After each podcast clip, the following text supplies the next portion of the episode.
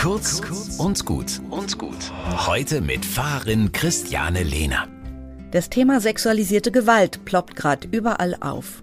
Es ist wirklich Zeit geworden, dass da alle sensibel werden.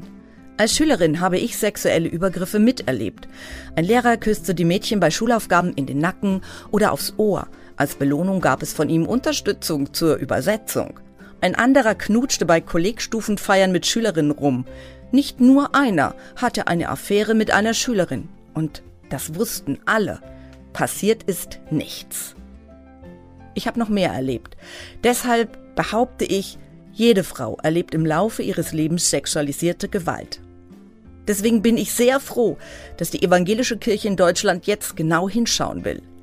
Sie hat eine Studie zur sexualisierten Gewalt in Auftrag gegeben. Letzte Woche wurde sie veröffentlicht.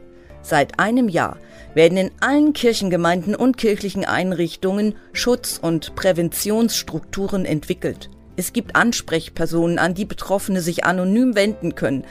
Alle Mitarbeitenden durchlaufen ein Schulungsprogramm. Auch ich habe mitgemacht. Es war mir eine Ehre. Endlich passiert etwas.